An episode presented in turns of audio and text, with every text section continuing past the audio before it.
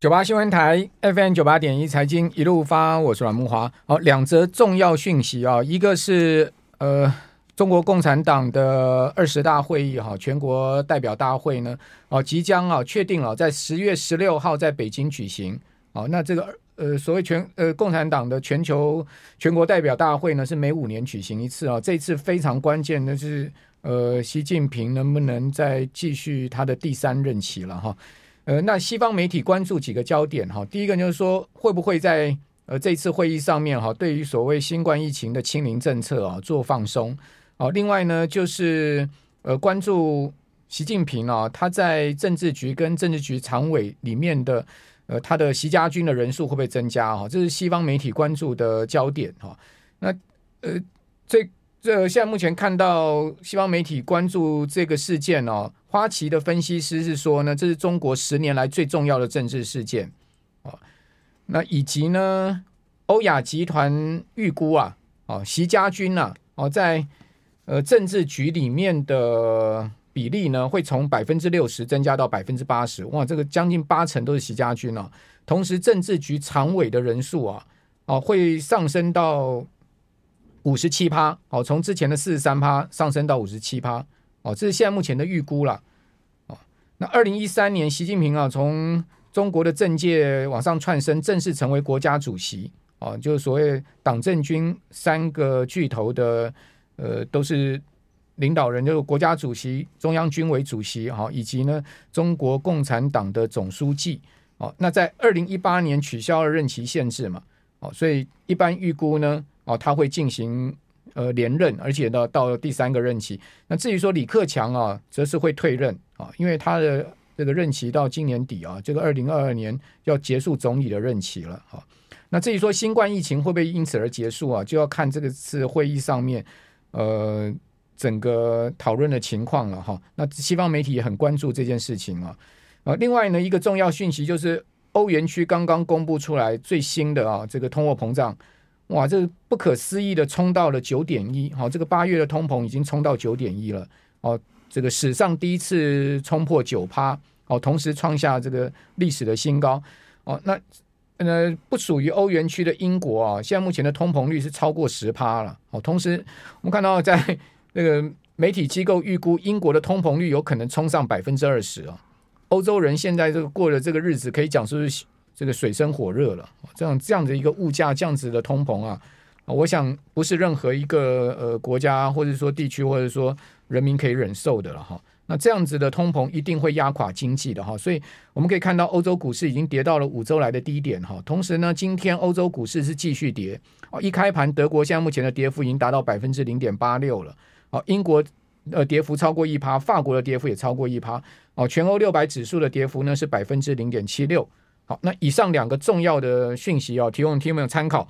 好，那接下来我们来访问丹江大学财务金融学系的段昌文老师。好，段老师您好。哎，木华好，还有听众朋友大家好。好，那段老师，我们可以看到美股从六月中到八月中出现了两个月的反弹。是。那从八月中到现在呢，则是出现了连续三周的回跌。是。那您预估这个后市会怎么走呢？我们今天要来谈论的就是说，呃，从这个 S M P 五百指数的十年来的观察。那我们来看一下 ETF 指数化的投资该怎么进行。对，那当然有很多人都认为说，哎，这一波跌下来是不是要啊进场跟？有有人觉得说，哎，上一波我没有呃进场，那这一波是不是可以进场去炒个底了哈？那当然，我这边有一个数据啊，是这样子啦，也就是说，呃，如果你在三十年间啊，如果进场去炒底 S M P 五百的话，再来另外一个方案是。你如果是用一笔钱进去啊，进去啊，就是开始就是呃呃，就是全部的钱就是呃。一次砸哈，那另外的第三种方法的话，就是很类似定期定额了。那这三种方法的话，其实有很多人都觉得说，如果你要抄底的话，到底是要五趴进去，还是要十趴进去哈？那我这边定义的一个啊，也就是我们学术上面定义的，就是说，如果说你如果这个指数如果跌到十趴的时候，应该就是属于抄底的一个问题了哈。那如果我们反推哈，三十年前一直到现在为止的话，如果要看到 S M P 五百如果要跌十趴以上的话，我们统计的结果大概只有十九次啊，那比那个上厕所的还要来的少啊。所以到底是钱是要等着机会一次去抄底呢，还是你要等十趴十趴再进场抄底呢？还是你要啊这个定期定额啊逐步的去摊平你的成本哈？那基本上我现在 po 上 po 上去的这个图形的话是这样子做了哈。也就是说，如果我们现在已经知道说 S M P 五百在三十年来它大概有十九次哈，那所有的这三种策略的话是呃所有的都以平均化的一个资金进去。假设所谓平均化资金，也就是说三三个策略全部都用十万块美金进场。十万块，十万块钱，也就是说总金额都是。三个策略就是一次抄底嘛，对不对？对对啊，另外一次就是分每次十趴的下跌进场。对，如果说碰到 S M P 五百呃跌下来十趴，也就是我们现在看到图形是这个样子哈，跌下十趴我也进场一次，那跌下十趴再跌十趴的话，我我我就是进场两次了。嗯，哦，那这样子的这这样子的策略的话，所谓跌十趴是从高点转折。哎，对对对，高点转折下来，如果跌十趴的话，那我就进场。那因为我们这个是事后去统计的啦，所以我们应该也就知道说，S M P 五百在这三十年间大概跌了十九次左右。呃，也就是可以进场十九次的意思。十九次是指熊市吗？应该不是熊市。哎，不是熊市，也也就是说跌十趴我就进场，跌十趴我就进。OK，只要有跌超过十趴的，对，那你就进场。这总共有十九次，有有波段回跌，有超过十九。对对对对对对，三十二年来哦，三十二年，三十二年来哦。那如果还有一个策略，还有一个策略是定期定额，定期定额每一年不管不管就是不管它，就反正就是每一年都我都进场就进场去买啊，同样的 S&P。五百指数，定期定额是以月定期定额还是一年一年？哦，一年一年一年。那那哪一天不管它？哎，不管它。那也就是说，有人觉得说，那我十万块钱在三十二年前的话，那一次进场的话，那是不是我定期定额？那剩下来的钱是不是要去存定存哦？是。那我用一点五趴。去算说，我剩下来的钱，它的啊无风无无风险报酬，那这也蛮蛮合理的。对啊，蛮合理的啊。那其实这种结果的话，可能会让很多 很多听众朋友啊觉得说，哎，怎么会这样子啊？我们看这个图形。那这个图形的话，我们看蓝色三十二年来的三十二年哦。那我没有用到今年了，用到二零一八年了。二零一八年往前面推哈，从一九八六年开始哈。那其实这个已经涵盖了很多的多空头了嘛，OK，所以应该数据应该是蛮精确的哈。所以我们看到这个蓝色的曲线的话，这是当时在一九八六年啊，这个十二月三十号一笔资金进场的话，它累积出来的结果的话，当当时在一九八六年啊，这个他我是用净值的方法去换算哈，所以因此我们跑到最后的结果，两者的差距越来越越来越大。哦，所以当然这个我们可以知道说，单笔的金额进去的报酬率绝对会比另外两个的啊这个策略还要来得高哈。但是我们发觉到说，如果你去抄底的话，基本上是跟定期定额是一模一样啊。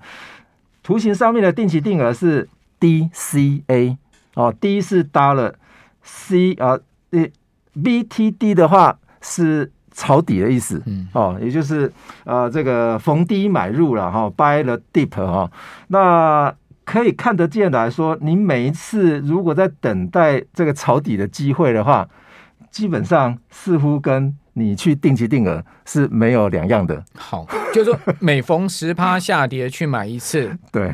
哦，这种策略跟定时定额每个呃每一年投入一次，其实没差，没差别，所以这是长期的结果。但是呢，单笔投入的绩效是最好的。对，单笔的投入啊，绩效是最好的哈。但是当然有人会觉得说，这时间太长了，是不是可以缩短这个时间哈？或者是说，我们把它啊拉到所谓的啊这个刚好你进场的时间点是两千年网络泡沫的之前，你就进场。嗯。网络泡沫化之前，也就是两千年那一次网络泡泡沫化啊，我们看一下这个呃这个横轴的部分，我们一开始的话是两千年一月三号进场的哈，结果呢，如果你当时啊这傻傻的刚好呃 看到一本书说技术分析可以让你赚第一桶金的话，很多人都都是这个样子哎。也就是说，刚好两千年的时候，你刚好大学毕业，存了一桶金之后，准备要进场 进场去买股，结果刚好碰到两千年那个科技泡沫啊。如果你单笔一次进场的话，结果你的报酬率是最低的，累积到二零 二零一八年，反而是那个时候，我们看一下绿色的曲线，那那个就是啊、呃、抄底策略。Buy the dip。对，抄底策略的话，它就是。呃，在呃十年之后的话，大概它大概就是累计报酬率就开始开始啊、呃，这个逐步的都在上面了，哎，也就是跟所谓的定期定额开始有点拉拉开了。对，哎，好，就如果从两千年到现在的话，其实这三个策略就有比较明显的差异。对，问题是啊，我们要发觉到说，这个是你还没有到。啊、这个事件啊，也就是说，金融风暴发生之前你就进场的话，那你当然抄底策略是有效的。但是如果说你是在金融策略发生的那个时间点，我们再把时间点再把它拉近一点哈、这个是十，这个是十年的。我们看这张图形的话，这个是十年的。最近十年，呃，这到二零一八年，这是二零零九年了。二零零九年市场触底之后，OK，你再进场的话，好，那这个也有拉开了一个效果。我们等一下再来讲各种不同的情境。九八新闻台 FM 九八点一财经一路发，我是阮慕驊。好，那段老师刚刚讲了三种策略，我再讲一下哈。一个就是单笔买进了，一次修 hand 了哈。对，我们都用 S S M P 五百指数作为这个讨论的基础哈。那另外一个叫 buy the dip 的策略，就是每跌十趴进场。好，你不管它是呃怎么样的情境，只要跌到十趴，从高点转折下来十趴就买一次。好，那另外呢就是呃。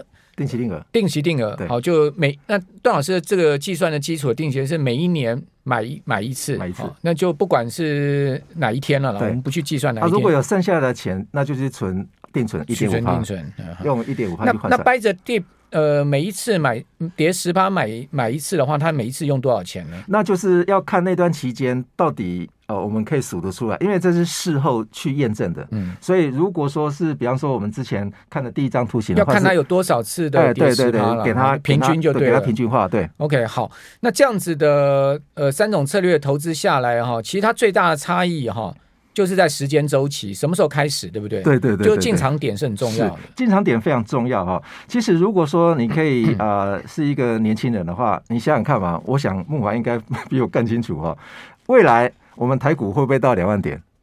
绝对会的啊！嗯，哦，只是说时间时间的时间的问题而已嘛。所以有谁能够猜得出来说，我们现在 S M P S M P 五百可以到四千点？以前是三位数呢。嗯，那现在三从这边开始点的话，是只有三位数而已啊。所以最高到四千八嘛。对对对对，所以如果说以长期观点来看的话，我觉得是一笔进去。是最佳的，这就是长期。这张图形的话 是三十二年，一次不管它了，一次买进，对对，一次买进，买了就不要看它了，对对，买了就不要看它，要不然你晚上会睡不着哎。对 对，那问题是什么时候买啊？但是问题是，如果说我们以抄底的这种传说的一种方法的话，其实抄底网络上我我看到有人有人在写啊，什么叫抄底哦？市场上涨的时候，哎，就会告诉你说，哎，价格太高，现在不要，现在不要买了哈，等待下跌。那如果市场持续在上涨的话，那我再我就会再重复一遍说，哎，那我们再等一下哈，再等待下跌。结果现在突然间出现了一个市场暴跌，那现在就买入嘛，对不对？那再来呢，市场如果进一步向南走的话，那然后再买一些。那如果接下来继续再下跌啊？那可能会我我会跟他讲说，好吧，那就不要烦我了。所以市场的不确定性是真的是非常高了。所以因此，你如果要炒底的话，搞不好也不会炒到底嘛，哦。所以如果说我们不要用这个统计资料来看的话，我们拿苹果的来看就好了。苹果的股票，拿苹果的股票，我们看这这档苹果股票，这是到今天截啊，今天截止的股价啊。你看到，哦，这个上面我是用一年的哈，这用一年的话，你要怎么抄底？哎哎。你如果抄底的话，恐怕是第二次的话是炒的不会是，也是会越炒越高啊。但是你只有一两次机会，就有两次机会会炒的比第一次还要来还要来的低而已。这是一年喽。但是如果说我们把时间轴把它拉到两年的话，就苹果今年真正的好买点就在六月中了。对，但那一波弹上来，苹果弹了三十趴嘛。是。从六月中到八月中两个月时间，苹果涨了三十趴。但最近苹果股价又很明显往下掉了。但是问题是，如果我们把时间再拉两年，嗯，两年来看的话，你怎么炒底啊？可能会越炒越高啊。嗯。哦，那两年你会觉得说，哎呦，不会啊，我不会炒的很炒的很高，不要不会炒的比之前还要来啊来来得高的话，那接下来那我们用五用五年来看呢？那五年来看的话，呢绝对是越炒越高啊。嗯，所以大概是对，所以大概是抄底的概念就是这样子啊。所以你会一。